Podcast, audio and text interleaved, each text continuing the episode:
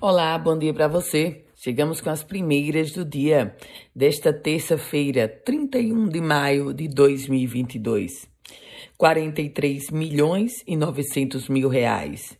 Esse é o valor total do bloqueio feito pelo governo federal em instituições federais potiguares. Quais são elas? A Universidade Federal do Rio Grande do Norte, a Universidade Federal Rural do Semiárido, a chamada UFESA, e o Instituto Federal do Rio Grande do Norte, o IERN. Um corte de quase 45 milhões de reais.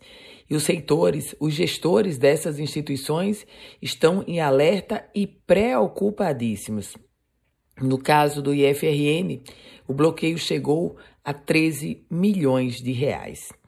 Falando agora sobre impostos, porque quinta-feira, depois de amanhã, vai ser o dia livre de impostos. E aqui na capital potiguar, no Rio Grande do Norte, diversos comércios, diversos empreendimentos vão aderir a esse protesto que traz como fim comercializar produtos sem os impostos e com isso escancarar a alta carga tributária que todos nós pagamos. Vacinação. Os municípios do Rio Grande do Norte deverão iniciar a aplicação da dose de reforço contra a Covid-19 em adolescentes de 12 a 17 anos já a partir desta semana. A orientação é da Secretaria Estadual de Saúde.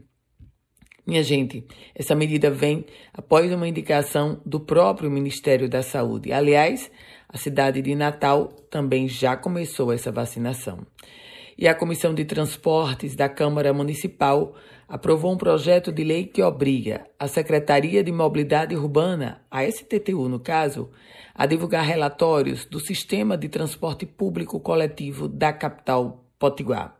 O projeto é de autoria do vereador Haroldo Alves, do PSDB. E hoje é dia, é o último dia para você prestar declarações ao imposto de renda, à Receita Federal, entregar a sua declaração. 30 mil potiguares começam esta terça-feira ainda devendo essa declaração do imposto de renda ao governo federal. E o Detran começou o novo, a emitir o novo modelo de carteira nacional de habilitação. De acordo com o órgão, essa mudança amplia a segurança do documento com uso de tinta que brilha no escuro, escuro, holograma e uma impressão reativa à luz ultravioleta. Com as primeiras notícias do dia, Ana Ruth Dantas. A você, um grande dia. A gente se encontra e você, claro que sabe que todo que se quiser compartilhar esse boletim, fique à vontade. Se quiser começar a receber o primeiras do dia, manda uma mensagem para o meu WhatsApp. É o 98716 8787.